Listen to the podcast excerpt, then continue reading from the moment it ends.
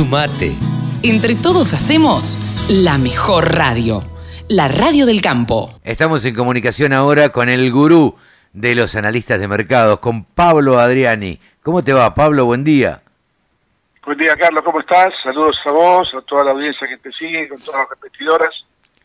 Eh, bueno, la verdad que te cuento que anduve, anduvimos eh, con José Casado dando vueltas por, por el interior, estuvimos en Rojas, pasamos por Vigán, eh, estuvimos en, en Villa María, eh, así que anduvimos recorriendo un poco el, el, campo y tomando un poco el pulso, charlando con productores y, y demás.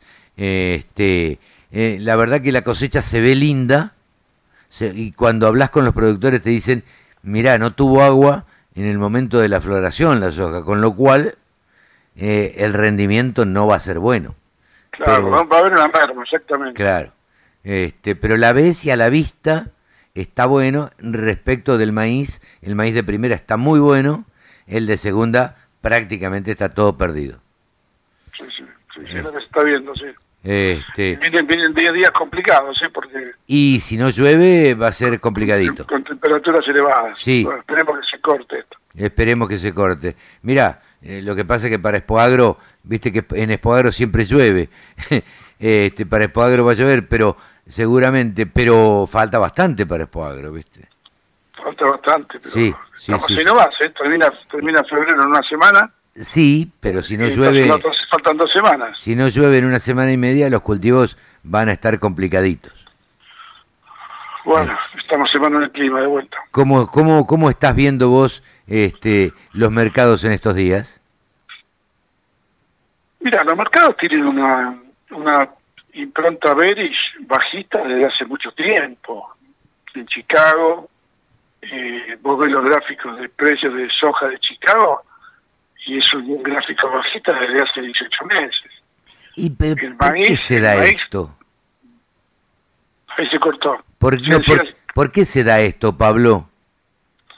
No, acá hay una situación mundial, Carlos, que eh, está muy complicada. ¿eh? O sea, tenés China con deflación, Claro, con tasas de crecimiento económico muy por debajo de los que estábamos acostumbrados, caída de poder adquisitivo chino. Eh, China tiene muy buen, muy buen eh, relación dólar-yuan para exportar, claro, eh, pero tiene muy baja relación negat- negativa para importar. Entonces, eh, todo el importado es muy caro y tiene que bajar el precio. claro. Entonces, eh, China, que es el primer importador mundial de poroto de soja, con 100 millones de toneladas, eh, está retirado del mercado. Y eso viene pasando hace tiempo. Claro. Pe- la industria aceitera china eh, pierde plata, los márgenes son negativos, el consumo se cayó. Entonces, digamos que eso por el lado de China. Por el lado de lo que es la macro mundial, eh, Alemania entra en recesión, claro, arrastrando, arrastrando a toda la Unión Europea, el conflicto Rusia-Ucrania, que lleva dos años y, y no mejora, y la economía americana, que iban a bajar las tasas de interés y dilataron eh, esa medida por tres o cuatro veces más, eh, el petróleo se destruyó en los últimos 15 o 20 días, claro. de 110 dólares bajó a 80, y eso es un indicador de recesión global. Sí, sí, sí. Entonces acá yo, te- yo creo que eh, es importante hablar de los mercados, pero hay que eh, poner en todo su conjunto qué es lo que está pasando en el mundo. Y la situación es muy grave, Carlos, es muy grave desde el punto de vista de la economía de las grandes potencias, que salvo Estados Unidos, está bastante firme, el resto de Europa, China, India, India no tanto, Europa, China, Medio Oriente, Mar Negro, eh, con una caída de actividad económica y con, con viso de recesión. Sí, sí, sí. Y en Argentina que tenés una soja que vale 270 dólares para Sí. mayo, que el año pasado estaba a 230, 240. Sí, sí, sí. Sí, los precios se han derrumbado. Eh, eh, hoy le decía a alguien, medio en broma, ¿será que la soja únicamente eh, sube con gobiernos peronistas? Sí, eso es un comentario que uno lo escucha también, ¿viste? Que cuando el, el gobierno peronista la soja está firme, y bueno, le pasó a Macri que bajó la soja. Claro, eh, de la Rúa, Macri. Le, le pasó a Alberto que subió, le está pasando a Milei que está bajando. Claro, Eh, y yo te diría que por, por, por todo el primer semestre eh, no podemos esperar grandes cambios en los precios internacionales, porque China no se recupera en dos meses, claro. Alemania no se recupera en dos meses, el conflicto del Mar Negro no termina en dos meses. Claro, ahora, ¿qué va a hacer el productor o qué debiera hacer el productor en marzo cuando coseche la soja? Carlos, lo que pasa es que vos me conocés a mí hace muchos años. Sí, sí, Yo, sí- yo siempre te he dicho, yo a un productor que le aconsejo, vende soja ahora y pierde plata en el margen bruto, sí, sí, prefiero decirle la verdad, mira, no vendas. claro, ¿Por qué? ¿Por- ¿Porque va a subir? No, porque si vendes vas a perder.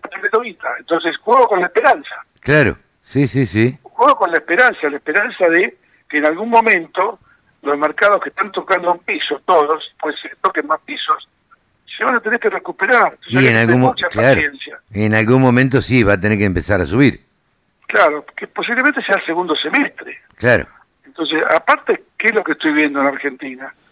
La- la- las incertidumbres que hay, que van a devaluar o no, no se sabe. Que van a dolarizar o no, no se sabe. Ahí, esta semana, Milei decía que iba a ir a una canasta de monedas. claro, O sea, que antes de ir a la dolarización, va a la canasta de monedas. Que va a desaparecer la brecha, sí, y cuándo. claro. Yo Con creo todos esos incertidumbres, ¿qué productor va a vender en cosecha y se va a quedar con pesos? No, claro. Ahora, y creo que eso fue un error garrafal. Se le critica mucho al gobierno eh, la forma de comunicar. Eh, ¿Quién va a vender algo cuando el mismo, el propio Milei, eh, dijo que probablemente a mitad de año se quitara el cepo? Entonces, To- Totalmente de acuerdo. digo, es eso- el mismo gobierno que está provocando eh, la retirada de los, productores y la caída de ingresos de divisas. pero claro, claro, porque todo el mundo se va a quedar sentado arriba de la soja esperando que se levante el cepo. Digo, ¿cómo se va a anunciar? Eso se hace y punto. Por eso tiene, me parece, este gobierno, o, qué sé yo, dicen los que saben, graves errores de comunicación. Sí, aparte, no genera expectativas positivas por los próximos cuatro o cinco meses. Y claro, sí, sí, sí, todo el mundo... vos fíjate que el efecto de lo que vos estás comentando, que el propio presidente eh, está diciendo lo que puede llegar a pasar de acá a partir de julio, eh, te está incentivando que no vendas. Eh, Entonces, claro, eh, el ingreso de divisas, que encima el gobierno lo espera como como, como agua en el desierto, Y ¿no? sí, Va a claro. crear las divisas que el gobierno quiere en el tiempo y en la cantidad que quiere. claro. Sí, sí, sí. Entonces, disculpame, esto es, para mí, eh, la historia de una devaluación anunciada. claro. Sí, sí, tarde o temprano va, va a suceder y lo que, lo que pasa con este tipo de, de comentarios o de cosas que, que larga el gobierno es que se estanque todo y todo el mundo se quede quieto porque... Exactamente, exactamente. Y Entonces ahí- van a vender lo mínimo, lo mínimo para pagar compromisos a cosecha. Claro. Lo mínimo. Y Sí, sí, sí. arriba, Carlos, ya la conocemos. Sí, sí, sí. Pero bueno, Pablo, como siempre, muy atento, muchísimas gracias. Un abrazo grande, buen fin de semana y un saludo a toda tu audiencia. Igualmente, ya nos estaremos cruzando por Expoagro seguramente. Sí, señor. Abrazo grande. Pablo. Adriani, el gurú de los analistas de mercados, aquí en la Radio del Campo. La radio del campo. Toda la información y los temas de interés de un productor agropecuario.